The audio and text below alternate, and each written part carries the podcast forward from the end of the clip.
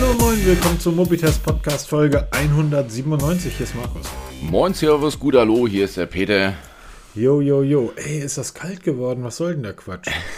ja, stimmt. Also feucht nass. Wir haben halt jetzt richtig Novemberwetter, wobei man zugeben muss, wir sind letzten Wochenende nochmal mit kurzärmelig durch die Gegend marschiert, im Ende Oktober.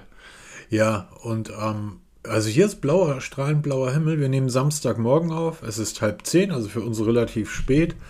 Ähm, und so viel haben wir, glaube ich, auch gar nicht im Notizheft. Das heißt, wir können so ein bisschen abschweifen. Wir können auch mal über spanische Höhlen sprechen. Ja, genau. Aber zuerst habe ich dir ein kleines Ratespiel reingelegt, liebe Leute. Da könnt ihr mal mitspielen.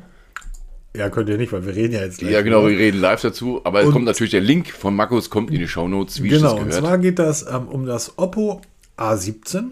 Ein Smartphone, welches für unter 200 Euro zu haben ist ich bin darüber gestolpert und dachte, Moment, das kenn kennst ich. du, das Gerät. ich kenn dich. Oppo hat 1 zu 1, naja, 1 zu 1 jetzt nicht, aber das ist das Asus Zenfone 9. Das ist mein Telefon. Ziemlich, ziemlich identisch, ja. Wobei die Linsen ja vergleichsweise klein sind auf der Rückseite, aber von der Optik im ersten Moment natürlich ganz klar erkennbar. Muss man echt zugeben. Auch mit ähm, Lederrückseite, es scheint ein Fake-Leder zu sein, also kein echtes, liebe Vegetarier da draußen. Ähm, aber auch das Oppo hat ja, dass das Asus hat keine Lederrückseite, aber das hat halt auch, es ist, ich finde das total abgefahren. Also, ähm, ich weiß leider nicht, wie erfolgreich das Zenfone ist. Asus haut da keine Zahlen raus. Ähm, ich habe gestern einen Podcast von MKHDB gesehen und da haben die sich über Smartphones unterhalten, welche Funktionen ähm, Smartphones, ähm, welche Funktionen es früher gab, die man heute ein Stück weit vermisst. Und da sind halt Geräte auch aus unserer Vergangenheit aufgetaucht. Das HTC M1 zum Beispiel. HTC? Ja, und ähm, da war dann übereinstimmend die Meinung, das beste Smartphone aller Zeiten. Ich fand es damals auch fantastisch. Und dann ähm, das Google G1, also das erste Google-Gerät. Dann das, ähm, wie hieß dieses ähm, Gerät von Google noch? Das war Nexus, was diesen Trackball unten hatte. Erinnerst du dich? Genau, daran? das war eins der ersten, was unten so ein bisschen abgekrümmt war. Also war ein bisschen krumm. Mhm. Ne, das Telefon war nicht komplett gerade, war wirklich der untere Teil, wo der Trackball drin war, der war leicht angewinkelt. Da gab es zwei Versionen, eine von HTC und eine von Google. Also HTC hat auch die Google-Version gebaut. Bei HTC hieß das Teil, glaube ich, Desire. Oh, das, das fragst mich jetzt was. Desire, Desire kenne ich natürlich. Und nee, das war nicht das Desire. Doch, das Desire S, oder? Kann das ja, sein? Ach, keine Ahnung. Lange war, her. Lange her. Ähm, und da gab es dann so zwei, drei Funktionen, wo dann irgendwie gesagt wurde, ja, aber das Zenfone kann das. Zum Beispiel war die Idee, und da bin ich noch gar nicht drauf gekommen, natürlich, was machst du im Winter, wenn du Handschuhe anhast und du möchtest schnell eine Nachricht schreiben? Ja, heute sprichst du es ein mit einem Sprachassistenten. ja, nur das ist ziemlich doof, ähm, wenn du, ich sag mal, in der Bahn sitzt und das Hotword sagst, hey Google. Und dann 85 Telefone angehen. Genau. Aber ja, Punkt zum Beispiel, eins, ja, zum Beispiel Markus, Punkt 1, in der Bahn hast du kein Netz. Ne? Wir sind hier in Deutschland. Also kannst du da gar keine Nachrichten schicken. beim beim, ähm, beim ähm, am Zenfone kannst du einfach die Ein-Aus-Taste, hatte ich ja im Testbericht beschrieben, die kannst du ja drei-, vierfach belegen. Und da kannst du halt auch äh, die Sprachsteuerung drauflegen. Das heißt, du hältst wie bei einem Funkgerät einfach diese Taste länger und sofort öffnet sich die Sprachsteuerung. Also das ist eine eigene App, da sprichst du was ein und danach kannst du entscheiden, wo du das Eingesprochene einfügen möchtest. Und da sagte der eine dort einfach nur, oh ja, das Zenfone, was für ein großartiges Telefon. Und das muss ich sagen, ich teste ja gerade das Zenfone gegen das Sony Xperia 5 Mark vor. Hui. Aber fangen wir erstmal vorne an, Peter. Du wolltest in eine Höhle nach Mallorca. So in etwa. Und zwar, wir haben uns ja letzte Woche über, ja, wieder mal das Thema Digitalisierung, eher dieses kabellose oder drahtlose Bezahlen in Deutschland uns besprochen. Und da kam ein Kommentar von Thomas rein, hm. der erzählt hat oder der geschrieben hat, dass er dieses Jahr auf Malle war. Okay, ist ja nichts Besonderes heute, ne? Und ähm, ich war in meinem ganzen Leben noch nie auf Malle. Ach, eine wunderschöne Insel. Also ich war noch nie am Ballermann. Also das, diese, dieses El Arenal kenne ich, Ich überhaupt möchte, nicht. ich, möchte fahr da nicht immer mal drum an rum. einem, ich möchte nicht mal an einem Flughafen landen, wo ich mir vorstellen könnte, dass Heinz und Gisela aus äh, Wuppertal da auch sind, weil sie sich jetzt irgendwie zwei Wochen lang die Birne zuschütten möchten. Aber der, der Kollege war auf Malle. Genau, und, hat dann da wirklich in, in so eine Grotte irgendwas gekauft und da konnte man halt drahtlos bezahlen. Und das ist auch das, was wir letzte Woche ja schon moniert haben, dass du hier zum Bäcker gehen mu- musst oder in die Eisdiele, also gerade so die kleineren Beträge und dort kabellos nicht bezahlen kannst. Also musst mit Bargeld rumrennen. Und das ist ja in vielen, vielen anderen Geschäften ja genauso. Also je kleiner und nischiger das Geschäft, umso schlimmer wird's. Ja, ich rede jetzt nicht von großen Elektromärkten oder sowas oder den Einzelhändlern, da ist das alles kein Thema. Ja. Aber eben diese kleinen Beträge, wo es halt, ich hasse Kleingeld, mein Portemonnaie, ich habe kein Portemonnaie mehr in dem Sinn, ich habe nur noch so ein Wallet, wo nur noch Karten drin sind. Ne, Perso, Führerschein, alles in Scheckkartenformat habe ich umgewandelt, aber kein, und nur noch ein Schein, aber kein Bargeld mehr. Und dann kommst du dann dahin und dann musst du dann da 3,50 Euro. Ich mache es mittlerweile schon so, dass ich beim Bäcker dann pauschal 5 Euro hinlege, ja, stimmt so. Und dann da 1,50 Euro Trinkgeld gebe, weil ich einfach dieses Klimpergeld nicht mehr haben will. Sag mal, wo, wo, wo kaufst du denn ein? Also ich bezahle jeden Samstagmorgen zwischen 11 und 15 Euro beim Bäcker.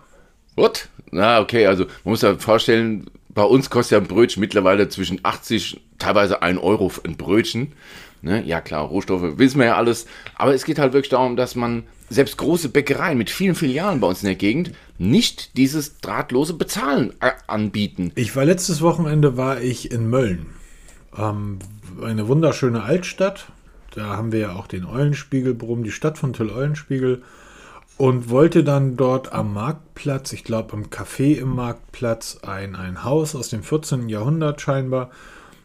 Und wollten dann da was essen.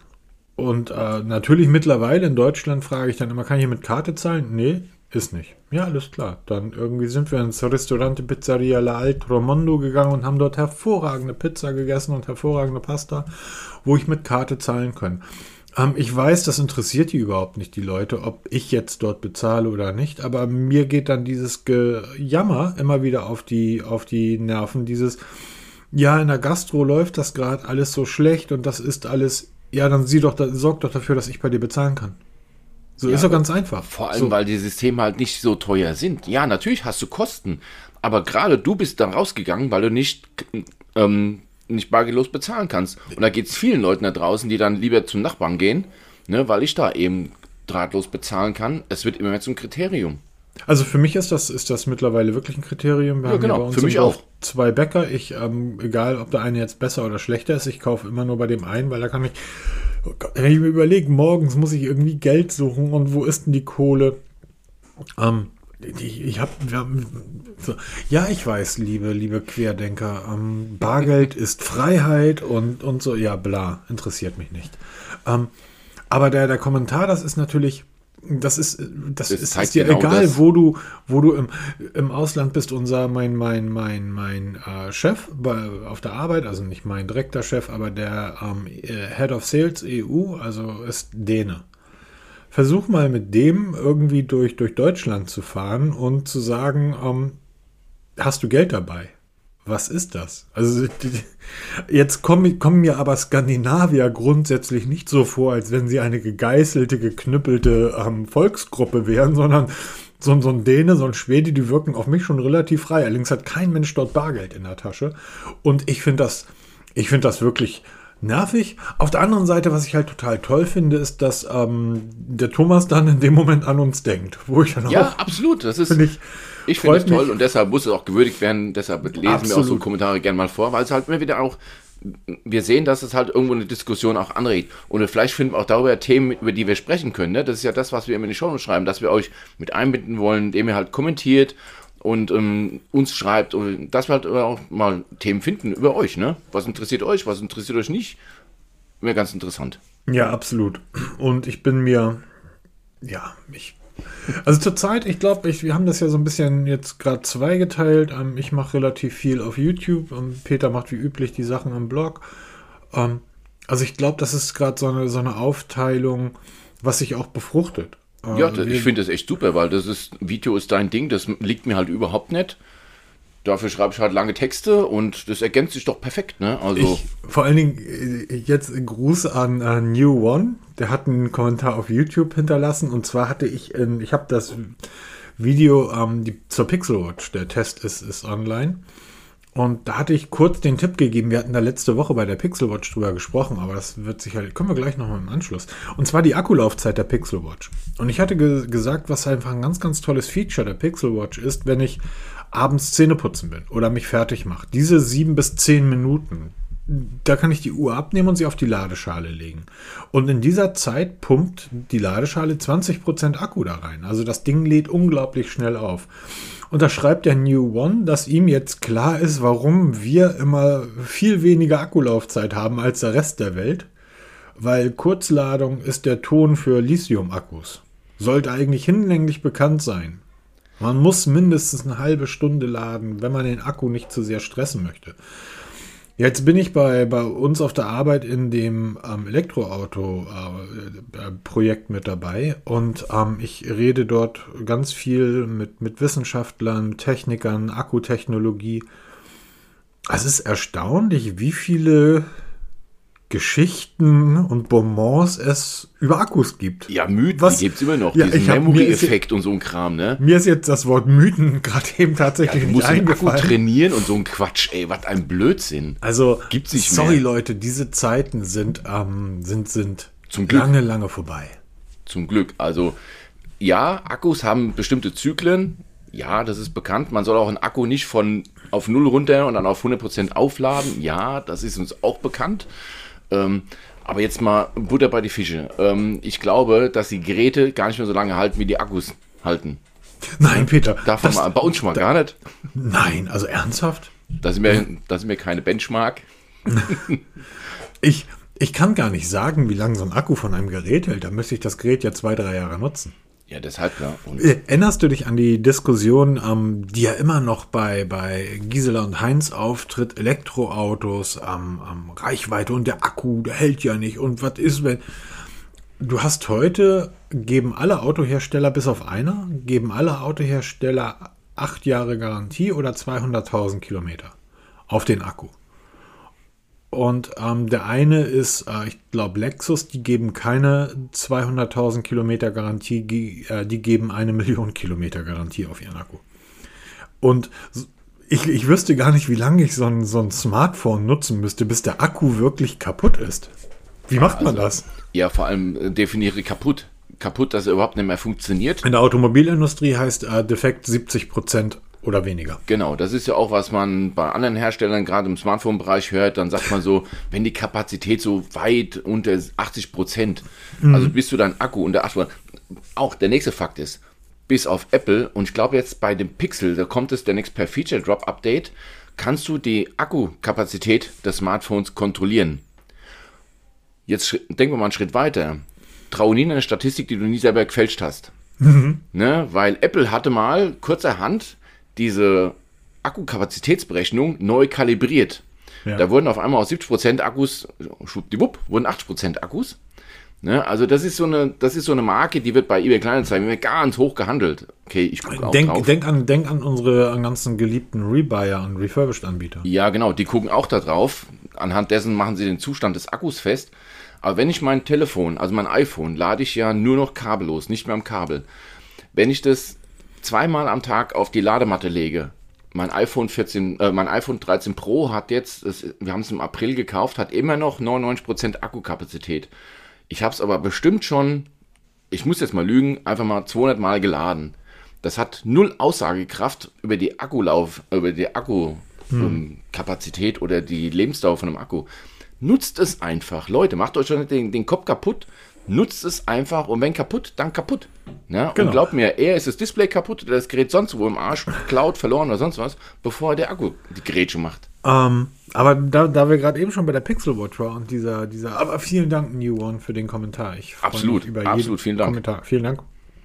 Und manchmal, also ich, ich bin auch auf YouTube erstaunlicherweise viel fröhlicher dabei zu kommentieren als im Blog. Ich weiß nicht warum. Wie dem auch sei, Google hat ja die, ähm, die Akkulaufzeit der Pixel Watch, naja, erklärt kann man so sagen. Also Schön geredet, nenn ich's. Ähm, wusstest du eigentlich, dass Apple an allem schuld ist? Apple ist immer schuld. Apple ist schuld an all den Problemen, die wir heute haben. Die Herleitung habe ich, die Herleitung habe ich gestern gebaut. Ein Freund von mir ist wirklich, ist Apple-Fanboy. Das respektiere ich und verstehe ich bei ihm, weil er ist ein älterer Herr. Wenn er das jetzt hört, dreht er durch. Der ist Apple-Fan seit 1984, 85. So lange arbeitet er mit Macs und der hat noch die Zeiten mitbekommen, als es den großen Krieg zwischen Apple und Microsoft gab und Bill Gates plötzlich auf der großen, das Video müsst ihr euch mal angucken, das gibt es auf YouTube. Da ist, steht Steve Jobs und Apple ging es wirklich nicht, nicht gut und uh, Steve Jobs und Bill Gates kannten sich ja sehr gut aus der, aus der eigenen Jugend. Also aus der, ne, die haben ja zusammen ganz am Anfang bei, bei, ich weiß nicht, Cetrix oder so hieß das Unternehmen, beim Computerhersteller gearbeitet, die übrigens alles erfunden haben. Also dieses, dieses ähm, UI, diese Fenster, die Maus und so weiter, kommt alles von diesen Unternehmen. Bill Gates hat irgendwann mal in einem Interview gesagt, na, Steve ist einfach nur so sauer auf mich, weil er wollte in ein Haus einbrechen und den Fernseher klauen, in Klammern Cetrix, da wo sie früher gearbeitet haben. Und als er dann im Wohnzimmer stand, stellt er fest, dass ich schon da war und alles mitgenommen habe. und da gibt es ein Video, wie Apple ging es wirklich nicht gut und die haben überlebt, nur überlebt, weil Microsoft denen Geld gegeben hat. Und weil Microsoft angefangen hat, auf Bitten von Steve Jobs ihre Produkte, Office, also Word, Excel und so weiter, für den Mac bereitzustellen.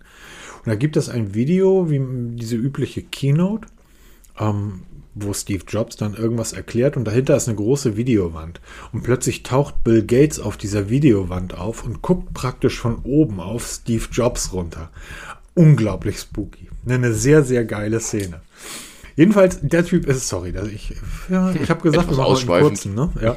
ähm, ganz gleich dazu zur Pixel Watch erzählen. Jedenfalls, der Typ ist Apple-Fan. Und der schrieb mir dann irgendwann, schrieb mir gestern Abend zurück, na, vielleicht liegt das auch daran, dass die Leute so gern ihre iPhones nutzen, weil das einfach Produkte sind, die funktionieren. Die nimmst du aus der Verpackung und das läuft. Und da dachte ich, ja, das stimmt. Also das Absolut, iPhone ja. ist die Nespresso-Maschine der, ähm, der, der Tech-Welt. Die funktioniert auch und der Kaffee, der da rauskommt, ist absolut trinkbar. Nicht wie diese Senseo-Dinger. Nespresso-Kaffee ist trinkbar. Der Typ hat aber eine 3000 Euro Siebträgermaschine zu Hause stehen. Und wenn du da bist, dann erklärt er dir all die kleinen Zahnräder da drin und die Technik und handgefertigt von irgendwelchen Italienern in einer Vollmondnacht. Beim Smartphone ist ihm aber, naja, funktioniert einfach. Da ist ihm das dann wieder nicht so wichtig. Und ich habe so ein bisschen, stelle mir die Frage, wie wäre es, wenn die Leute, die Deut also nicht die Leute, sondern die Deutschen, die Digitalisierung und digitale Produkte für genauso wichtig nehmen würden und genauso lieben und verehren würden, wie sie technische, also manuelle, analoge Produkte verehren. Ein Uhrwerk, ein Motor, eine Kaffeemaschine. Wenn das nämlich der Fall wäre, wir also so viel Liebe für die Digitalisierung aufbringen würden, dann würden wir A, nicht so viele iPhones nutzen und B, würden unsere Autohersteller geile Autos bauen.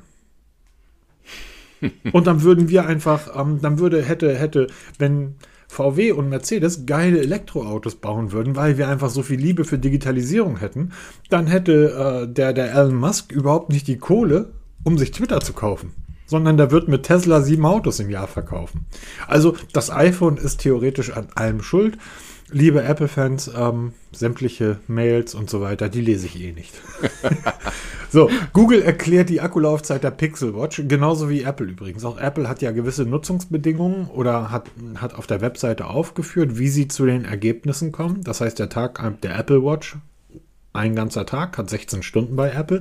Wie sieht das bei Google aus? Was darf man da machen? Ja, das ist, also ist aufgeschlüsselt. Ich verlinke mal den, den Artikel dazu von Google direkt, wo man das mal nachlesen kann. Also 240 Benachrichtigungen. Das ist halt immer ähm, die Sache, ja, 240 hört sich jetzt erstmal im Moment viel an, das ist aber relativ wenig. Ich, ähm, ich habe auch gerade überlegt, also allein Spiegel Online ballert mir wahrscheinlich genau. 10 am Tag raus. Richtig. Ähm, Twitter Instagram, wenn ich ein Bild auf Instagram stelle, 50 bin, also das ist gar nicht so viel, Peter. Ja, deshalb, das ist, und das auf 24 Stunden gerechnet, ne? Muss man mhm. dann. 280 Mal prüfende Uhrzeit, also Butter bei die Fische, wie oft guckt jeder auf die Uhr mit Always On Display oder nicht, das haben wir das mal hingestellt, aber das geht bei mir viel, viel öfter. Also 280 Mal, das heißt 10 Mal pro Stunde guckst du auf die Uhr. Äh, das mache ich pro halbe Stunde. Also ich gucke da weit öfter drauf. Dafür habe ich eine Uhr an. Fünfminütige, fünfminütiges LTE-Telefongespräch. Okay, das bedingt halt jetzt, dass du die LTE-Version hast. Ähm, okay, die Haupttelefonie macht man ja prima über, die, über das Smartphone, nicht über die Watch selber. Gerade bei der, bei der Pixel Watch ist ja die Sprachqualität im LTE nicht so überragend. Also es war eher mau bis bescheiden. Ähm, muss man hinstellen. Wichtig ist jetzt eine 45-minütige LTE-GPS-Nutzung mit der Wiedergabe heruntergeladener YouTube Music. Also okay, also ein, ein Lauftraining oder ein Spaziergang draußen, 45 Minuten pro Tag ohne Smartphone. Also die, die Watch muss wirklich LTE bereitstellen für die Daten und eben auch die GPS-Standortbestimmung. das ist schon durchaus realistisch, mache ich jeden Tag. Also ich gehe jeden Tag mindestens mal eine halbe Stunde abends raus, meist sogar ein bisschen länger. 50 Minuten Navigation über Google Maps, während das Smartphone über Bluetooth verbunden ist. Auch realistisch. Also das, sobald ich im Auto sitze, geht bei mir Navi an. Kurzstrecke immer noch Google Maps, auf Langstrecken nach wie vor TomTom Go. Da gibt es auch keine Änderung bei mir. Ich habe mal ähm, Amigo, das ist ja so ein Ableger, ein günstiger Ableger von TomTom mit ähm, Karten von TomTom, aber das hat mich nicht überzeugt. Also auch durchaus realistisch. Und dann der wichtigste Satz, eine mit Standardeinstellung konfigurierte Smartwatch einschließlich der Verwendung des Always-On-Display. So, wenn ich mir die, die Pixel Watch aus dem Karton einrichte und noch nichts einstelle, ist Schlafüberwachung nicht aktiv, SPO2-Messung nicht aktiv, ähm, diese unsägliche Stressmessung nicht aktiv und Puls, soweit ich mich erinnern kann, nur bei Aktivitäten. Also es sind viele Funktionen schon mal ausgeschaltet, die viele Nutzer wirklich haben wollen, weshalb sie sich auch so eine Smartwatch umhängen, ne, um eben über den Gesundheitszustand oder auch über den Schlaf ähm, informiert zu werden. Und da, glaube ich, liegt der Hase im Pfeffer wenn man das dann wirklich, so wie ich jetzt, ich konfiguriere die Uhr mit Maximaleinstellungen. Im Moment teste ich gerade die Galaxy Watch 5. Vielen Dank an Cyberport an dieser Stelle, die mir sie mal wieder zur Verfügung gestellt haben. Auch die LTE-Version, also baugleich mit der Pixel Watch.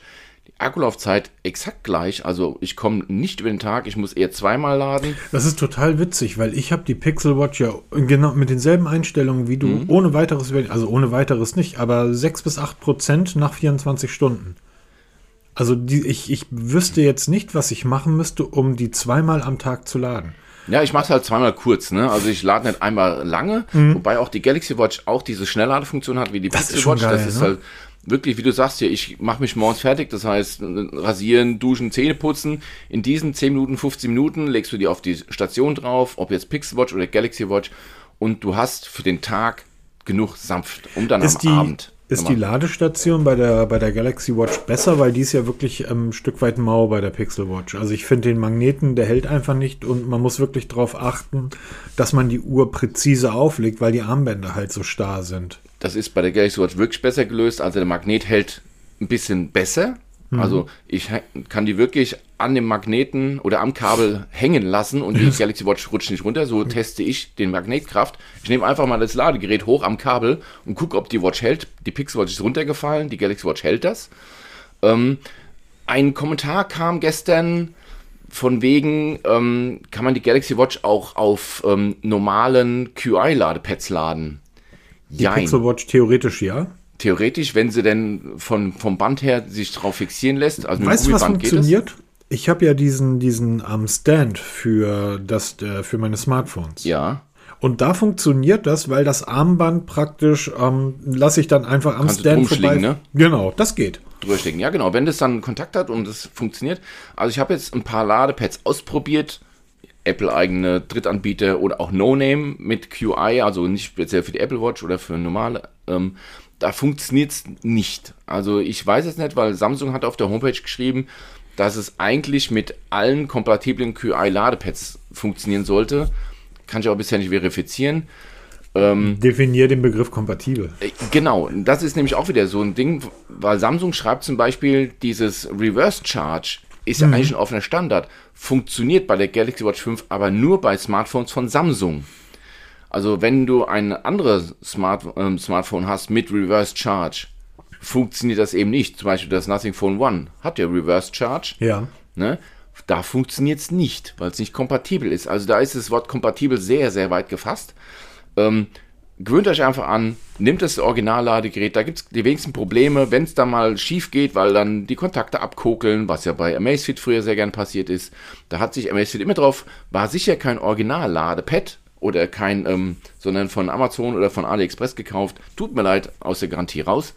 Ähm, nehmt das Originalladepad und dann ladet das. Das funktioniert hervorragend, lädt schnell und Galaxy Watch 5 bisher gefällt es mir besser als die Pixel Watch, muss ich zugeben ähm, von der UI. Sie ist auch deutlich flüssiger im Menü. Auch das ist etwas, das ich nicht verifizieren kann. Also was soll flüssiger sein als die Pixel Watch? Ja, ich sage ja, das, ist, das merkst du schon, wenn du durch lange Menüs durchslidest, ist es bei der Galaxy Watch einfach flüssiger. Also du merkst es schon, typisch drauf, um, ne, um einen Menüpunkt auszuwählen, ist sie deutlich schneller da, weil du hast mir ja die Pixel Watch wieder geschickt. Ich hatte gestern beide hier nebendran liegen, beide eingerichtet und dann kannst du ja mal wirklich parallel spielen.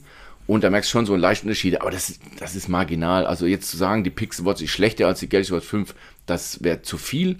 Das mache ich nicht. Ähm, sie sind beide auf ihrem Niveau absolut tolle Smartwatches, wobei mir die Galaxy Watch 5 so jetzt von der Funktionalität und so besser gefällt. Wobei jetzt von der UI ist halt ganz offensichtlich Samsung UI, ne? das siehst du sofort. Hm. Da gefällt mir die Pixel Watch halt besser, weil es halt neutraler ist. Hm. Aber von den Möglichkeiten, Funktionen ist die Samsung Watch halt viel, viel weiter. Also was Widgets und so ein Kram angeht. Also du kannst da die Uhr vollballern mit Widgets und Menüs und Kram, wie du Bock hast. Was natürlich auch auf die Akkulaufzeit geht, ne? Das muss man auch dazu sagen. Apropos Akkulaufzeit, das ist halt ähm, bei diesen Uhren immer ein Thema.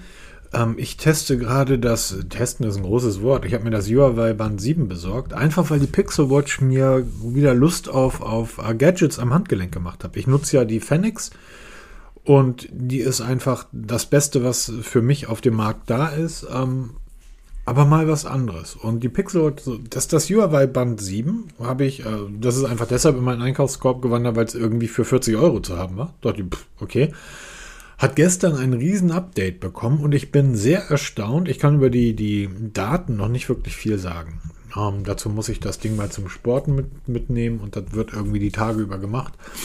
Ähm, aber was das Teil ansonsten bietet, auch wie flüssig das läuft, das Display, was dort alles abgefragt werden kann, das ist die, die erste Huawei-App seit dem Umstieg auf Harmony OS, die auf meinem Android-Gerät vor sich hin schlummert. Auch die ist wirklich, wirklich, also großes Lob für Preis-Leistung in dem Fall. Und dann habe ich mir, ist gestern irgendwie mir das Amazfit Band 7. Genau, das ist ziemlich baugleich mit dem Amazfit. Ähm, ist mir dann auch irgendwie in den Einkaufskorb gerutscht. Keine Ahnung, wie sowas vorkommen kann. Das sollte dann heute kommen und ich werde mal einfach die beiden Dinger gegeneinander testen, weil die kosten ungefähr dasselbe, sehen gleich aus, bieten das gleiche oder sollen das gleiche bieten. Ich bin mal sehr gespannt. Und äh, wenn jemand da draußen noch einen Tipp hat, wie ich meinen neuen Chromecast, warum der immer wieder aus meinem WLAN rausfliegt, bitte gern in die Kommentare. Übrigens, mir fällt gerade ein, ich habe ja noch das Mi Band 7 hier liegen. Das könnte ich auch mal rüberschicken dann kannst du, dann hast du das, das Trio komplett. Ja, Weil alle drei sind baugleich, vom Preis-Leistung ziemlich gleich. Ja. Das könnte man echt mal machen. Ne? Ich such's mal raus, ich schicke dir es zu. Das wäre, das wäre mal, ich, dann bräuchte ich einen dritten Arm. Ab einen dritten Arm. Ihr braucht definitiv demnächst ganz viele Arme, weil angeblich plant Apple ein iPhone ohne Tasten auf, Markt, auf den Markt zu bringen. Ja, das hat für ziemlich Wirbel gesorgt, diese Was Meldung. aus Apple-Sicht natürlich nur logisch und sinnvoll ist, weil ähm, noch mehr irgendwie ähm, Geld, das man in den Fanboys aus der Tasche ziehen kann, ist super. Du 9 Euro ja für, ein, für einen Dongle. Stellen sich hin und sagen, hey, uns ist die Umwelt so unglaublich wichtig, deshalb packen wir kein Netzteil mehr in die Verpackung, um dann eine riesen Verpackung, wo ein klitzekleiner Dongle drin liegt, für 9 Dollar zu verkaufen. Ernsthaft, Apple, schämt ihr euch nicht selber? Im Moment mal, dein Asus Zenfone hat denn mal Ladekabel dabei. Hallo? Äh, Nein, sorry, mein, sorry, mein Asus Zenfone hat selbstverständlich ein Ladekabel dabei, hat das 56 äh, Watt Netzteil mit in der Verpackung und hat natürlich noch eine Schutzhülle in der Verpackung. Jetzt kommst du, mein Lieber. Das ohne Ding war das Sony Xperia. Ach so, das, ach, das Xperia, genau so war das. Nein, aber wir hatten ja vor kurzem, das war vor zwei Folgen, als die EU das, ähm, den USB-C-Standard als ähm, Standard für die ganze EU für mobile Geräte ähm, ratifiziert hat. Das heißt, mhm. es ist jetzt fix. Wir werden ab 2024. Ende, genau, ab 2000, ja, Ende 23 geht's los, denke ich mal. So 24, 25 werden die Geräte sukzessive vom Markt verschwinden. Und dann gibt es nur noch diesen USB-C-Standard. Und da hattest du ja in den Raum geworfen, dass Apple dann diese USB-C-Buchse wegfallen lässt, um nur noch QI, also kabellos geladen werden zu können. Ähm, jetzt kommt diese Nachricht von einem der wichtigsten Analysten in der Apple-Welt, dass Apple ein Telefon ohne Tasten plant. Und ich glaube, der Schritt von buchsenlos und Kabel, äh, tastenlos, der ist nicht mehr weit. Und ich kann mir schon vorstellen, dass sie heute schon damit rumprobieren und rumspielen, weil Wasserdichtigkeit auf jeden Fall besser. Wo keine Löcher, da kein Wasser drin. Ne? Und dann, wenn du schon die Tasten wegfallen lässt, Face ja, aber ID. das ist ja auch eine abgekupferte Geschichte. Das gibt es ja seit vielen, vielen Jahren. Ja, natürlich. Und große Hersteller, also Apple zieht da dann wieder nur nach mit dem, was Huawei und Co. irgendwie vorgegeben hat. Viel spannender finde ich eigentlich, die ähm, hast du die dass man offiziell von Apple mal was hört, außer dieses Marketing-Blabla, selbst wenn man dort ähm, Menschen Fragen stellt, die dort direkt an dem Prozess beteiligt sind, ist ja außergewöhnlich. Hast du gehört, was die äh, Jungs von Apple zur USB-Geschichte gesagt haben? Ja, so richtig erfreut sind sie nicht, aber sie beugen sich dem Druck halt. Sie, sie beugen ja. sich dem, sie finden es halt nicht gut, dass Regierungen ähm, Innovationen ausbremsen und ähm, die Frage steht natürlich im Raum, was passiert, wenn USB-C 4 auf den Markt kommt oder 5. Und Apple ist ja eher dafür bekannt, dass sie Innovation vorantreiben und deshalb finden sie es nicht gut, aber sie, sie beugen sich praktisch dem Druck. Und ich habe mir nur gedacht, ey, ihr setzt seit 10 Jahren auf diese blöde Lightning-Buchse. Technisch komplett veraltet. Datenübertragung für den Allerwertesten, Aufladen der Geräte für den Allerwertesten. Von welchen Innovationen sprecht ihr eigentlich? Ihr würdet doch noch 15 Jahre aufs Lightning-Kabel setzen, weil ihr damit richtig, richtig viel Kohle verdient. Weil jeder, der so eine, wie heißt das, MIFI? MIF? MFI, ja, Made for MFI, iPhone. Genau, Made for iPhone. Ähm, jeder, der ein, ein 10 Euro Lightning-Kabel auf Amazon kauft, welches ähm, Apple zertifiziert ist, da bekommt Apple natürlich Geld. So, die bekommen sind auch deutlich teurer als die ohne MFI-Zertifizierung. Also es ist, es hinterlässt einen absoluten Geschmack. Ne? Das, das ist mal völlig klar.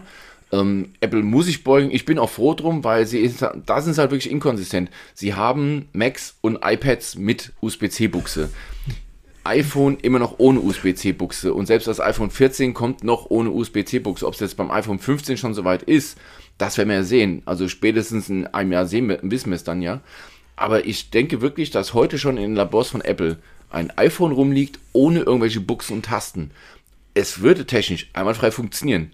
Die Sprachsteuerungen sind heute so weit, dass man die wirklich, wenn man sie vernünftig trainiert und auch einfügt, wirklich nutzen kann. Oder auch dieses kabellose Laden. Wir sind so weit, dass es funktioniert. Es funktioniert überall. Ich gebe dir zu 100% recht. Ich gebe dir zu 100% recht. Ich glaube, das, das, du brauchst das heute nicht mehr und deshalb hatte ich ja vor, vor eins, hatte ich, habe, glaube ich, habe vor einem Jahr das erste Mal gesagt, deshalb glaube ich auch ganz, ganz sicher, dass Apple damit experimentiert, die Ladebuchse am iPhone komplett wegzulassen, weil sie einfach sagen, MagSafe ist viel besser, bla bla bla, schont den Akku, schont die Umwelt, die werden wieder irgendeinen Marketingquatsch auspacken, was ihr da draußen alle glaubt. Ich bin mir aber nicht sicher, was der Kunde dazu sagt. Ich glaube, du würdest sagen, ich lade mein iPhone sowieso nur kabellos, ist mir Richtig. eigentlich egal, ob das Ding eine Buchse hat. Ähm, aber du bist nicht die Zielgruppe. Nein, Sondern Zielgruppe sind all die Leute da draußen, die sagen, na, ich nehme das iPhone aus der Packung und das funktioniert einfach. Wenn du das Ding jetzt mit Sprache steuern musst, und zwar nicht kannst, sondern das ist ja etwas, zurzeit ist das ja eine Kann-Geschichte, wenn das dann später eine Muss-Geschichte wird. Ich glaube, da haben Hans und Helga wirklich Probleme mit. Wobei man muss dazu sagen, war das nicht auch HTC, die damals diese, ähm, dieses haptische Feedback, eine Taste, eine nicht vorhandene Taste, da konnte das Gehäuse drücken für Kameraauslösungen und so ein Kram. Kannst du dich noch erinnern? Irgendein HTC war das. Das wo das gesagt, Apple, Apple das ist ein, halt ein sehr, sehr alter Zug, auf den Apple da drauf bringt. Ja, das deshalb ja. Also die gehabt. Möglichkeiten Denk haben bitte wir. An, an Google, na, wo du den, den Rahmen Squetchen äh, drücken konntest. Also konntest du den Rahmen nicht drücken, aber. Ja, also du hast, also, du hast halt wirklich so gedrückt mit den Fingern und hast du dann Kamera ausgelöst oder hast es eingeschaltet. Es beginnt, so es beginnt doch schon damit. Nimm diese, die ganzen iPhones bis zum iPhone 10. Also die, die ganzen davor. Ich glaube, beim 7er fing das an, das 8er auf jeden Fall. Da hast du ja den Home-Button vorne drin. Genau, diese. Das ist ja kein Knopf. Das ist ja nur eine Metallplatte, die fest im Gehäuse integriert ist. Und das Gefühl, da drauf zu drücken, hast du ja nur durch das haptische Feedback gehabt. Das ist, wenn du, wenn du dort erzählst, Leute, das ist nur eine festgemachte Metallplatte und ihr habt nur das Gefühl, dass ihr dort irgendwas reindrückt. Mein, mein ähm, Touchpad, heißt das Ding Touchpad hier an meinem, an meinem Laptop, diese, diese Touchfläche ist ebenfalls eine Metallplatte. Ich drücke die nicht runter, sondern es ist nur das Gefühl. Nebenbei, mein MacBook hat natürlich USB-C-Anschluss und Apple. Wieso hat mein MacBook eigentlich einen Kopfhöreranschluss? Ja, das ist die nächste Frage. Nein, aber es ist wirklich, wir haben heute die, also wir haben die schon lange, diese technischen ja, die, Möglichkeiten, die halt, aber Apple verpackt das alles in ein Gehäuse rein, wird es als neu verkaufen und die ganzen Apple-Nutzer werden das, ich sag mal, die Helga Müller oder der Gerhard, die werden sagen, ach Mist, jetzt habe jetzt hab ich mir so viele Kabel gekauft und Ladegeräte, jetzt kaufe ich mal noch diese, diese Ladepads da, um das halt ohne Kabel zu laden, wird es aber kaufen und dann nach einem halben Jahr wird Ruhe sein, ne? wird sich keiner beschweren genau. und dann springen die anderen Hersteller drauf und werden das dann genauso anbieten. Das, das ist mit allem so. Und ne? diese Einer Zeiten sind vorbei, Peter. Diese Zeiten, davon bin ich 100% überzeugt, die sind vorbei, weil wenn immer so ein Analyst irgendetwas raushaut an, an Ideen, die ganzen Realmes und Oppos, die sind vorher schon dran, weil die einfach sich schneller bewegen können als Apple. Im Labor, das heißt, aber dann in die, in die Serien, also in die Breite zu bringen. Sie bringen bestimmt früher Telefone. Also ich denke schon, dass gerade Xiaomi in der Lage ist, das heute auf den Markt zu werfen. Nochmal, du kannst, du kannst ein zehn Jahre altes Telefon kaufen, da ist die ganze Technik schon drin. Ja, natürlich. Aber jetzt mal ein Thema, was wir später kommen. Xiaomi mit diesen anschraubbaren Objektiven ne, was da ja Xiaomi hier vorgestellt hat, das ist ein Ding, wo sie zeigen, was möglich ist. Sie haben jetzt schon einen Prototypen gebaut, ein Xiaomi 12 ähm, X, ach, weißt du, guck nee, was. Peter, hm? ne, komm mal aus deiner iPhone-Welt raus. Das ist natürlich das iPhone, das iPhone 12S. das ist natürlich das Xiaomi 12S Ultra. Nein, aber Xiaomi ist in der Lage, sowas mal eben durch. Manpower und Geld zu Erklär bauen. Kurz mal, worum es geht. Na, okay. Also, Xiaomi hat ein, die Woche ein Konzept gezeigt, wo das Xiaomi 12S Ultra Konzept, heißt dieses Telefon, eine Halterung hinten drauf gebaut hat, an dem Leica-Objektiv, also die großen Dinge, die man auf die Kamera schraubt, befestigt werden kann. Das heißt, das ist also der perfekte Zwitter zwischen Smartphone und einer, ich weiß nicht, wie die Kameras da heißen. Ist es schon Bridge-Kamera? Ist es sowas? Nee, um, Bridge-Kamera ist mit einem festen äh, Ich meine, ähm, ich meine, normal. wo dann halt dieses Objektiv drauf packen genau. kannst. Das hat bisher noch kein Smartphone-Hersteller gezeigt. Ob der über Sinn und Unsinn lässt sich streiten. Für mich als Autonomal Automatiknipser völliger Irrsinn, ne? Aber für Menschen gerade wie dich jetzt ist es wahrscheinlich der heilige Gral, ne? Wir haben jetzt endlich die zwei Welten verbunden und das richtig verbunden. Und ähm, ich glaube auch, dass Xiaomi schon damit, auch damit experimentiert, ein Telefon in der Hand zu haben, ohne irgendwelche Buchsen und Knöpfe. Und Xiaomi wird es viel schneller zeigen als Apple, hm.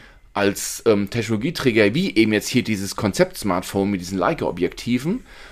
Aber Apple das nicht vorher zeigt, sondern dann bringt, wenn es auf den Markt kommt. Das heißt, das iPhone, ich sage jetzt einfach mal, das iPhone 16 kommt genauso auf den Markt. Sie zeigen aber vorher nichts. Genau. Wobei Oppo und Realme, wie sie alle heißen, schon vorher Konzepte zeigen, dass es können, weil es kann jeder.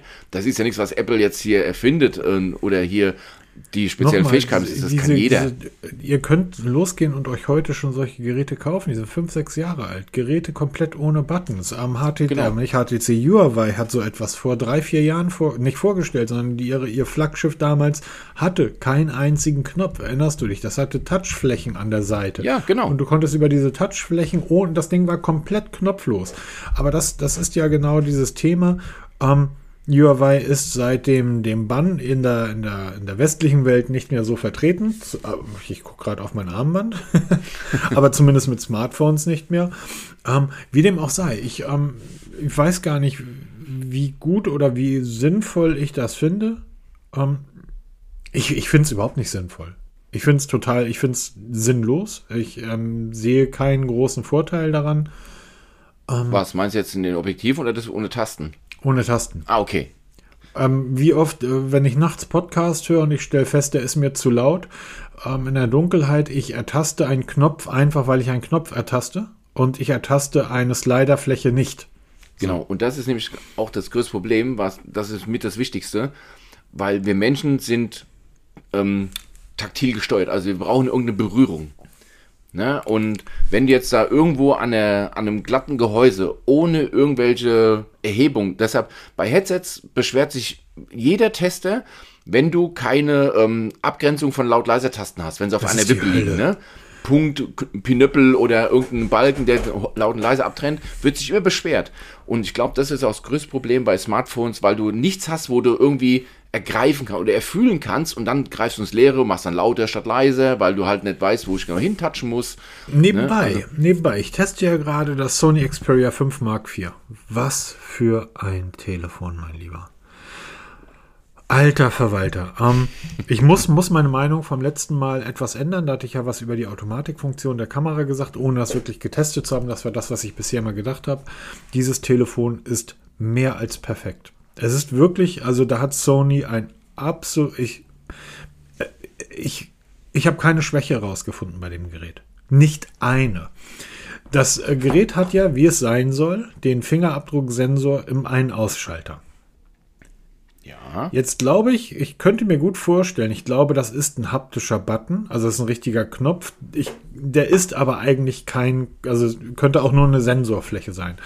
Was Sony da gemacht hat, und das könnte man natürlich machen, wenn man ein knopfloses Telefon baut, der, der Ein-Ausschalter ist ein Stück weit im Gehäuse versenkt. Also der ist, ist halt tiefer gelegt. Du kannst natürlich am Rahmen eines Gerätes einfach dort Mulden reinfräsen und diese Mulden als, als Touchfläche definieren. Schon hast du ein knopfloses Gerät. Du kannst aber trotzdem die einzelnen Tasten praktisch durch die Vertiefung im Rahmen erfüllen. Ähm, wie schön so etwas bei einem iPhone aussieht, weiß ich nicht. Sony hat das mehr als perfekt gelöst. Aber an diesem Telefon ist wirklich alles perfekt, Peter. Ja, es ist, es das ist könnte wirklich die Zukunft sein, weil, wie, wie wir schon gesagt haben, die Technik ist da, sie ist uralt, die Techniken. Wir ver verbinden wir sie halt alle in einem Gerät. Ne? Ja. Und dann schauen wir mal, was die Zukunft bringt. Es kann natürlich noch besser sein, weil ähm, gerade diese Wasserdichtigkeit, und ich rede jetzt nicht davon, dass man damit ins Schwimmbecken springt hier, sondern wirklich, das Telefon liegt auf dem Tisch und du schützt den Kaffee drüber. Das passiert immer wieder mal. Oder beim Kochen die Soße drüber geschüttet. Ne? Oder, oder, oder. Also das sind ja die meisten ähm, Wassertötungen von Smartphones oder Flüssigkeitstötungen. Mhm. Nicht, weil sie in irgendwelches Wasser reinfallen, sondern wirklich, weil da irgendwelche Flüssigkeiten drüber laufen. Ne? Also es passiert mir auf der Arbeit auch immer wieder, wenn mir die Fahrzeuge Peter, betankt Alter, mit du bist, du bist Feuerwehrmann. Natürlich Ja. passiert dir das auf der Arbeit immer wieder. Na, weil mir ist letztens das Telefon aus der Tasche gefallen und natürlich, wo rein in die größte Pfütze, weil mir gerade das Haar Du wolltest auch keine Wasser Selfies machen, wenn du da irgendwie auf der Leiter stehst und einen Schlauch in der Hand hältst. Ja, stimmt. ja, äh, da, eigentlich hast du recht. Ja, kein Smartphone bei der Arbeit. Eieiei, ich muss ganz kurz hier nochmal über das Xperia reden. ja, machen wir. Eieiei. Ich, äh, äh, es gibt nicht einen einzigen Schwachpunkt an diesem Gerät. Nicht einen. Akku hält ewig. Geschwindigkeit. Am? Die Größe, wenn man sich dein aktuelles Video anschaut, der Speedtest zwischen Zenfone 9 und ähm, Sony Ist, Xperia. ist halt die übliche, ist halt die übliche ähm, ähm, Größe, die ein Xperia hat. Das heißt 21 zu 9. Das heißt, das Gerät ist lang, aber sehr schmal. Das heißt, ich halte es in der Hand und kann mit dem Daumen zumindest in unteren zwei Dritteln über die Breite jedes, jede, jede App irgendwie berühren. hat es noch eine Handbedienung eigentlich? ja, es hat es? Ja, hat es, ne? Ja, das ist ein Sony. Du hast dort im, It's du a hast Sony. dort, ein, it's a Sony. Ja, das, du hast, die haben all diese Software-Tricks. Du hast zum Beispiel, wenn du den Task Manager öffnest, hast du unter dem Task Manager vier weitere Button. Du kannst dort jede App, die du dort im Task Manager siehst, kannst du praktisch als Pop-up-Fenster, als kleines Fenster öffnen lassen, welches über anderen Apps schwebt. Du kannst aber auch sofort in den Multi, die nennen das Multifensterwechsel, wahrscheinlich gibt es da kein besseres Wort. Du kannst aber auch sofort in den Multifensterwechsel gehen. Das heißt, dann teilt sich der Display in, in zwei Hälften und oben oder unten laufen dann von dir ausgewählte Apps. Splitscreen, ne? Genau, das bei Splitscreen. Samsung, wie sie alle heißen. Ja, mit einem Unterschied. Du kannst diese Apps frei wählen und sie laufen wirklich autark. Das heißt, das ist nicht irgendwie bedingt einander, sondern du kannst oben wirklich Fußball gucken und unten eine Excel-Tabelle bearbeiten. Und weil das Display eben so lang ist, 21,9, ist das unglaublich sinnvoll. Du kannst oben Wikipedia lesen und unten irgendwie Twitter. Ähm, du kannst oben Fußball gucken, unten Fußball wetten, was auch immer. Äh, die, die, die Kamera, der Automatikmodus funktioniert endlich annähernd perfekt. Endlich, sage ich. Mittlerweile bin ich dazu übergegangen, bei dem Telefon alle Bilder im RAW-Format rauszuwerfen, was dann total toll ist. Du siehst, wie die Software eingreift. Das RAW-Format ist ja einfach ähm, wirklich alle Daten, die die Kamera sammelt, zusammengepackt, dann in Photoshop geschmissen und dann kannst du das Bild wirklich für dich perfekt bearbeiten. Das Bild im RAW-Format auf der Kamera selber ist aber komplett ohne Software-Tweaks. Also da hat das System nicht eingegriffen. Und dann kannst du dir dasselbe Foto auch noch im JPEG anzeigen lassen. Da siehst du dann sehr genau, was eigentlich die Software macht, wie die Software, die Kamerasoftware der einzelnen Hersteller, ist ja bei allen so, dort bearbeitet. Die Videokamera, es ist das erste Gerät, wo ich sagen würde, das kannst du halt jedem in die Hand drücken und sagen, hier viel Spaß damit. Das kannst du aber auch jedem Kameraenthusiasten in die Hand drücken und sagen, du kannst Color Grading auf dem Gerät machen, du kannst auf dem Gerät produzieren. Du kannst in 4K filmen, du kannst wie üblich Tiefenschärfe ändern während des Films. Du kannst die Tiefenschärfe vorprogrammieren. Das heißt, du kannst sagen, ich möchte jetzt ein vorderes, ein Teil im vorderen Bereich aufnehmen, dann im hinteren Bereich und dann klickst du auf den, drückst du auf den Knopf und dann geschieht das automatisch. Du kannst das im Nachhinein noch ändern. Der Klang des Gerätes. Es ist ein, ein un, ich, wie gesagt, schreibt mir in die Kommentare, welche Schwäche das Gerät hat, dann finde ich es raus. Ähm, und ich habe jetzt einen Speed-Test gemacht. Asus Zenfone 9 gegen das Xperia 5. Unsere hochwissenschaftlichen Speedtests. ich will einfach, der, der Witz ist, dass ähm, ich habe damit mal mit dem iPhone angefangen und habe das iPhone gegen das Pixel 6a und das Zenfone äh, gegen das äh, Nothing Phone getestet und das iPhone hat keine Chance gehabt. Bis zu dem Moment, wo es in den Benchmark ging. Also wo es wirklich eine große App war. Da hat dann der Apple-Prozessor der hat dann wirklich gezeigt, was in ihm steckt und hat das Ding dann gerockt.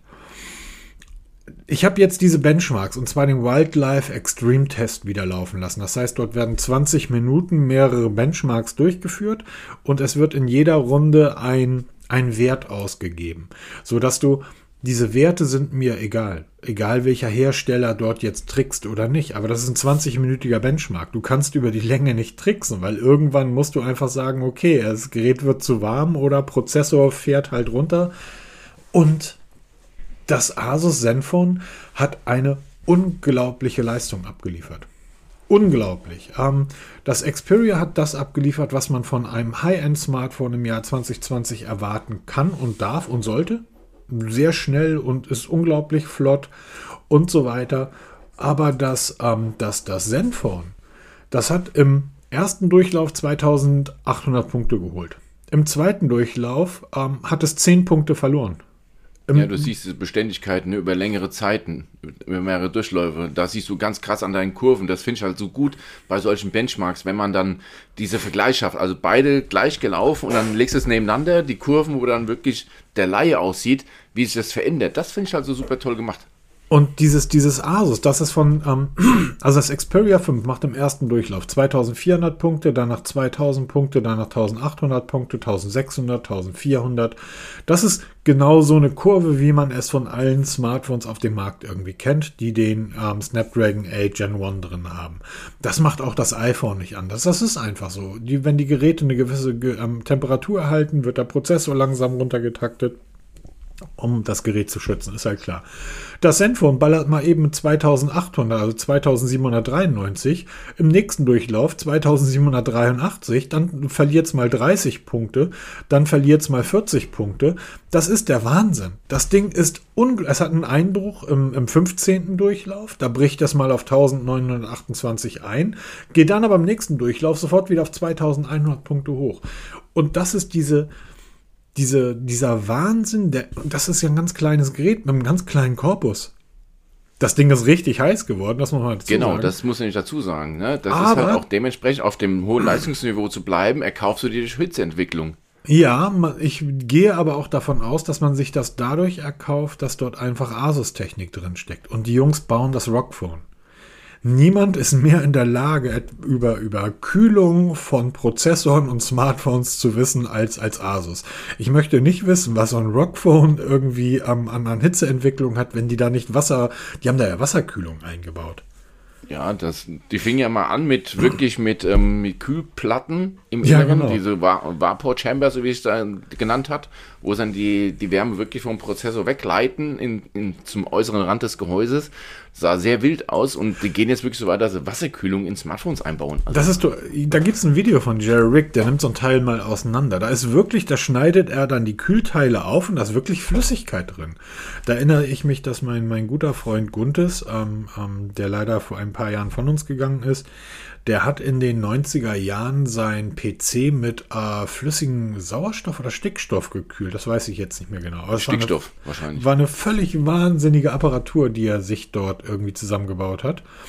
Und ähm, ja, egal. welches Das, mich jetzt privat auch jetzt ereilt mit meinem Gaming-PC. Oh, ich will kein Wasser im, im Strom. ja, egal. ähm, ich bin, wie gesagt, ich bin da, ich bin da total begeistert von, von dem. Ähm, der Testbericht erscheint, ich schätze mal nächste Woche auf, auf Mobitest. Könnt ihr euch gerne durchlesen und ähm, die ersten ein, zwei Videos sind auch schon auf YouTube online. Werden natürlich verlinkt und in den Show Aber Notes ihr da hat, ähm, da hat Sony wirklich ein fantastisches Gerät gebaut.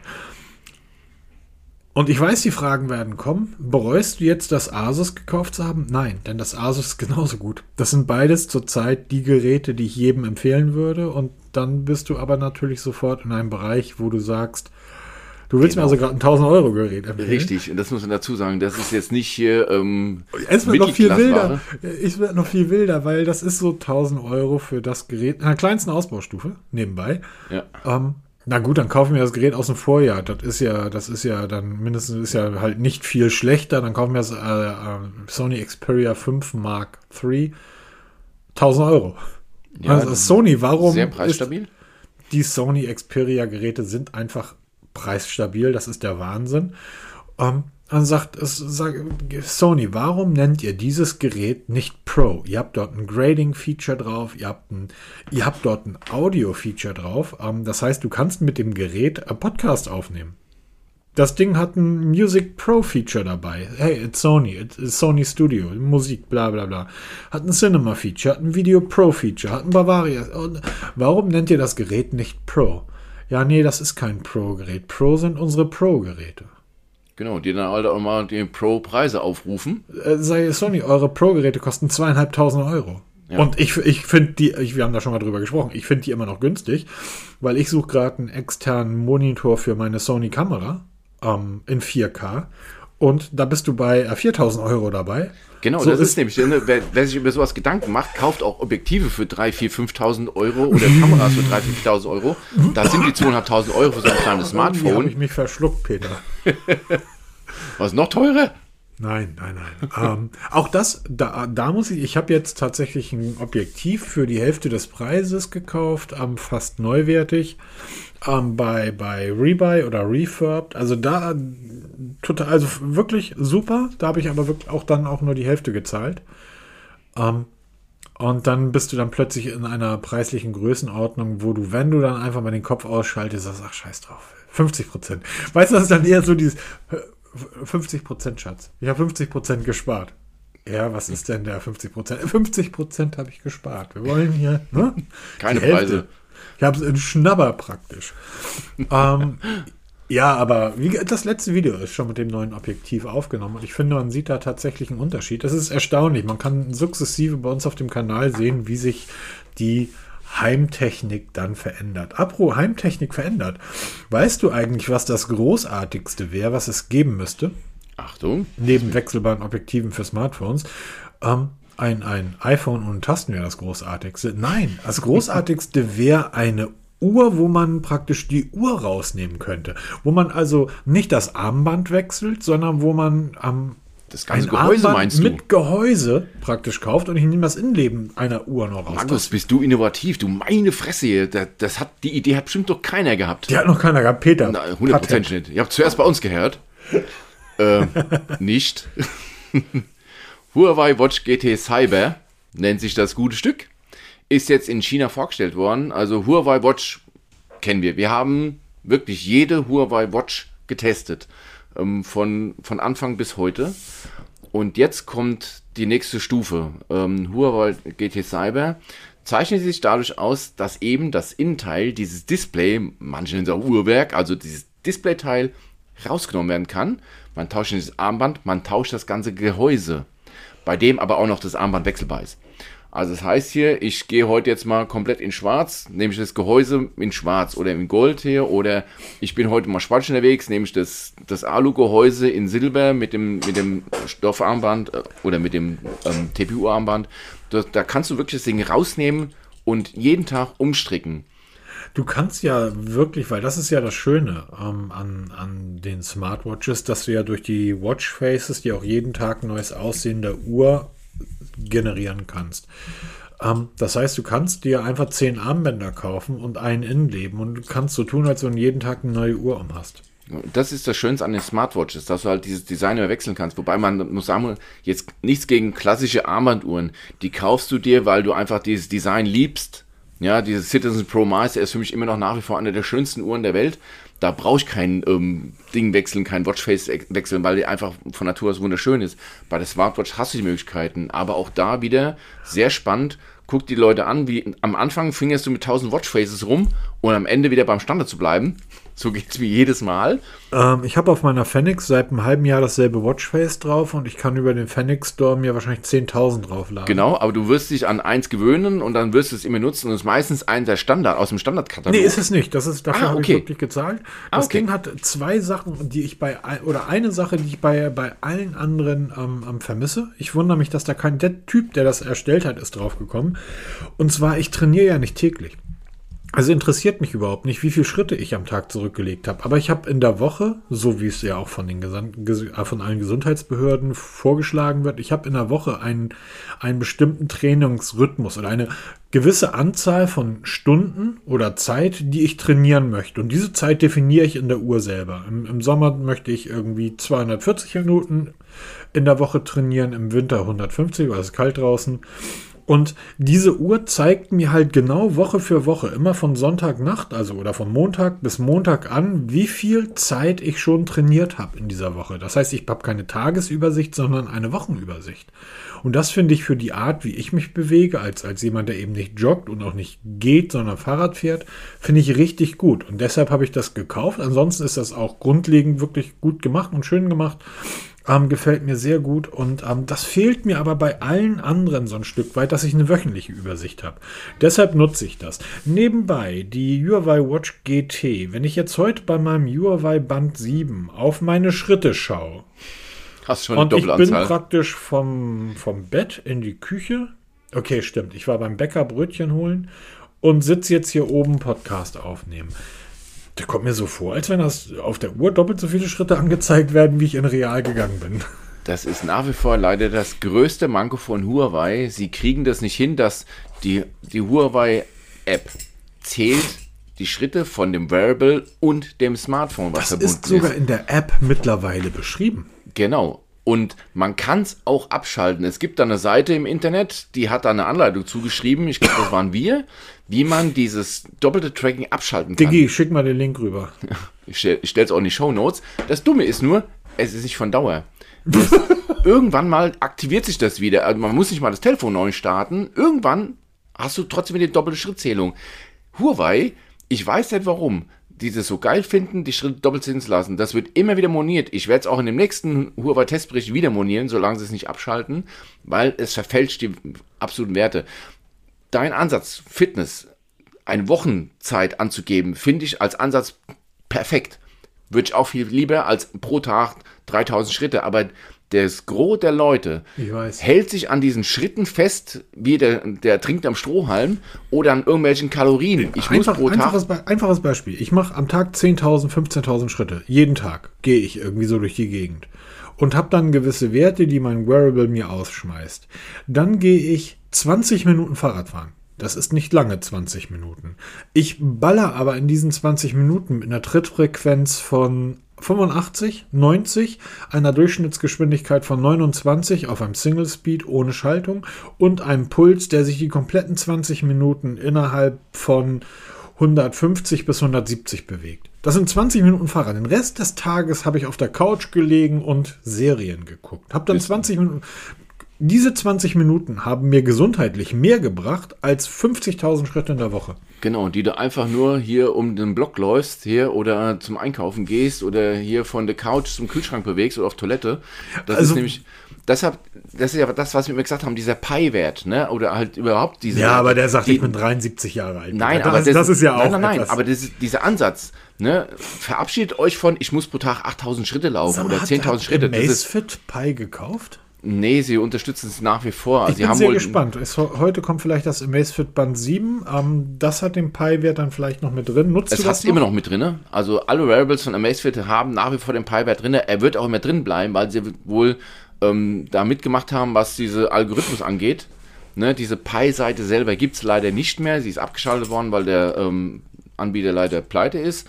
Aber ähm, Amazfit hat es übernommen und integriert es in seine Bänder und in die App rein.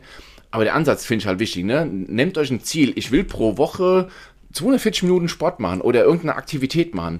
Das ist viel besser zu erreichen. Also ich habe zum Beispiel bei einer Apple Watch habe ich eine, ähm, eine App installiert, die nennt sich, ach, ach, wie nennt sich die jetzt hier? Fitness You. Genau, ich verlinke es mal in den Show Notes. Da könnt ihr nämlich auch wöchentliche oder monatliche Ziele setzen für Kalorien, für Bewegung, für Aktivitäten. Und die könnt ihr euch in einem Widget anzeigen lassen. Der Ansatz ist viel besser als irgendwelche so Kack-Kalorienzahlen oder irgendwelche idiotischen Schritte. Vor allem, wenn ihr einen Huawei habt, ne, hast du die sofort erreicht. Ich, also diese, diese Schritte sind ja, ähm, und da sehe ich das Band 7 ja auch, du hast das ja in den Testbericht, der ja schon online ist. Wie gesagt, das Ding ist halt nur aus Spaß an der Freude in meinen Korb gewandert. Diese Schritte sind ja, also wenn, wenn das so weit ist, dass du wirklich einen Ansporn brauchst, um am Tag 30 Schritte zu gehen.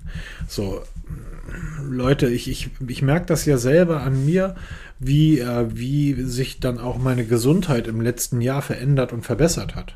So, und ja, ich rauche immer noch. So, und da komme ich wohl auch so schnell nicht von weg. Wie dem auch sei, trotz alledem bin ich mittlerweile in der Lage, acht Stunden Fahrrad zu fahren und reiße irgendwie 10020 Kilometer dabei ab. Und ich Aber auch so wie du Fahrrad fährst, ne? Also fahr ich nicht mal Auto. ja, aber muss man ich, dazu das ist, sagen. man, Aber muss natürlich, man fit. muss natürlich auch sagen, du weißt ja ungefähr die Ecke, wo ich wohne. Ja, natürlich. Na, also wenn, wenn ich jetzt irgendwie nach zehn Stunden am Schreibtisch auf der Arbeit, die wirklich ähm, nicht immer leicht ist, die Arbeit, die, die ich so mache, die kopfmäßig unglaublich fordert, wenn dann abends, ähm, gerade im Sommer, durch den Wald, also einfach aufs Rennrad drauf und dann einfach 25, 30 Kilometer durch den Wald geballert, und nach der Stunde ist der Kopf einfach sofort wieder frei. So einfach die, die frische Luft, die du atmest, ähm, in den Wald gucken und das ist schon, also das bringt einfach schon Spaß. Und noch mehr Spaß bringt das dann irgendwie, wenn du dann auf deiner Phoenix guckst, am, während du Fahrrad fährst und feststellst, okay, Mist, mir fehlen noch 0,3 Stundenkilometer, um endlich die 30 km/h im Schnitt zu schaffen. Also, so, das ist dann auch so ein, oder abends ist der Wald halt voll mit Leuten, die Fahrrad fahren. So, und dann ähm, kannst du mal hier mit der Gruppe mitfahren und fährst dann hier mal ein Rennen. Und die Gruppe ist, das ist einfach alles sehr gut und entspannt und das ist vor allen Dingen gesund und das hält jung. Und genau darum soll es ja gehen. Und ähm, apropos jung und gesund, ähm, am, am 9.11. um 14 Uhr ist der Event von Polar. Dort wird wahrscheinlich die Polar Ignite 3 vorgestellt. Ähm, Polar würde ich mich auch nochmal über eine Teststellung freuen, liebe Freunde von Polar. Noch mehr, glaube ich, über, bei Suntu. Weil Polar haben wir schon getestet. Suntu möchte ich unbedingt nochmal testen. Und dann würde ich auch sagen, kommen wir langsam zum Feierabend, weil ich habe hier kranke Menschen zu versorgen. Genau, ich wollte mal ganz kurz was erzählen mit, deinem mit deinem Sport. Ich habe seit, seit Mitte März haben wir angefangen, jeden Tag unsere drei Ringe bei der Apple Watch zu schließen. Durch Spaziergänge, durch sportliche Aktivität und und und. Ähm, ich habe in dieser Zeit jetzt, wir haben jetzt heute Anfang November fast 10 Kilo abgenommen, bin so fit wie noch nie in meinem Leben und das ohne Hochleistungssport. Weil was du betreibst in deinem Fahrradfahren, das ist ja für mich schon Hochleistungssport. Ne? Ich bin ja wirklich äh, casual. Ich mache ein bisschen Krafttraining, um einfach fit zu bleiben. Ich mache ein bisschen Cardio-Training wegen meinem Rücken. Ja, aber Und- Peter, du bist Feuerwehrmann. Das heißt, bei Ja, dir natürlich, gehört ich eine muss sowieso gewisse fit sein. körperliche Konstitution schon dazu. Ja, bei natürlich, mir war es am Ende des Tages irgendwie aus Hamburg hier aufs Dorf gezogen und ähm, kaum Bewegung. Also ich habe jetzt von, von März bis heute 30 Kilo Gewicht verloren. Ja, So, aber worum es mir geht, einfach nicht darum, jetzt äh, Hochleistungssport zu machen. Wenn ihr euch einfach nur ein bisschen mehr bewegen wollt, setzt euch irgendein realistisches Ziel. Fangt jetzt nicht an, wie ein bekloppter Sport zu machen, aber seid beständig, bleibt dran. Und das über viele, viele Wochen, Monate. Und deshalb ist so, ein, so eine wöchentliche, so eine wöchentliche Anzahl auch viel, Viel besser. sinnvoller. Weil ähm, ich kenne das selber, wenn du irgendwie sagst, ich will jetzt mit dem Rauchen aufhören, dann hast du mal irgendwie einen Tag durchgehalten und freust dich über den einen Tag, dass du am zweiten Tag sagst, ich kann heute doppelt so viel rauchen. genau, und, Und die du ersten irgendwie- 14 Tage sind immer eklig. Genau, wenn du Bei dann allem. irgendwie jetzt sagst, so, ich habe heute meine Schritte mal nicht geschafft, irgendwie, ja gut, dann äh, kann ich, brauche ich ja morgen mich gar nicht dran setzen. Aber wenn du dann heute deine Schritte nicht geschafft hast, du hast aber ein wöchentliches Ziel, dann kannst du immer noch sagen, na gut, das wöchentliche Ziel kann ich immer noch erreichen, dann mache ich halt morgen doppelt so viele. Das heißt, du, du bist dort einfach freier in deinem Vorgehen und stellst dann plötzlich fest, oh, Samstag, das Wetter ist schön. Na gut, dann lass uns einfach mal spazieren gehen und mache ich die Schritte, die ich in der Woche machen wollte, jetzt einfach am Samstag voll. Und ähm, darum geht's einfach, dass man sich selber nicht so sehr unter Druck setzt. Und da finde ich so ein wöchentliches Ziel, was einfach auch realistisch sein muss, ne? Ähm, finde ich deutlich, deutlich sinnvoller und angenehmer. Jo, ähm, wie gesagt, ich würde jetzt ganz gerne langsam zum Ende kommen. Genau, machen wir jetzt Schluss. Dann mal Und- gucken, was hier noch so alles los ist. Ne? Richtig. Wir wünschen euch viel Spaß bei allem, was ihr vorhabt. Lasst euch gut gehen. Ähm, Bis denn. nächste Woche wieder. Tschüss.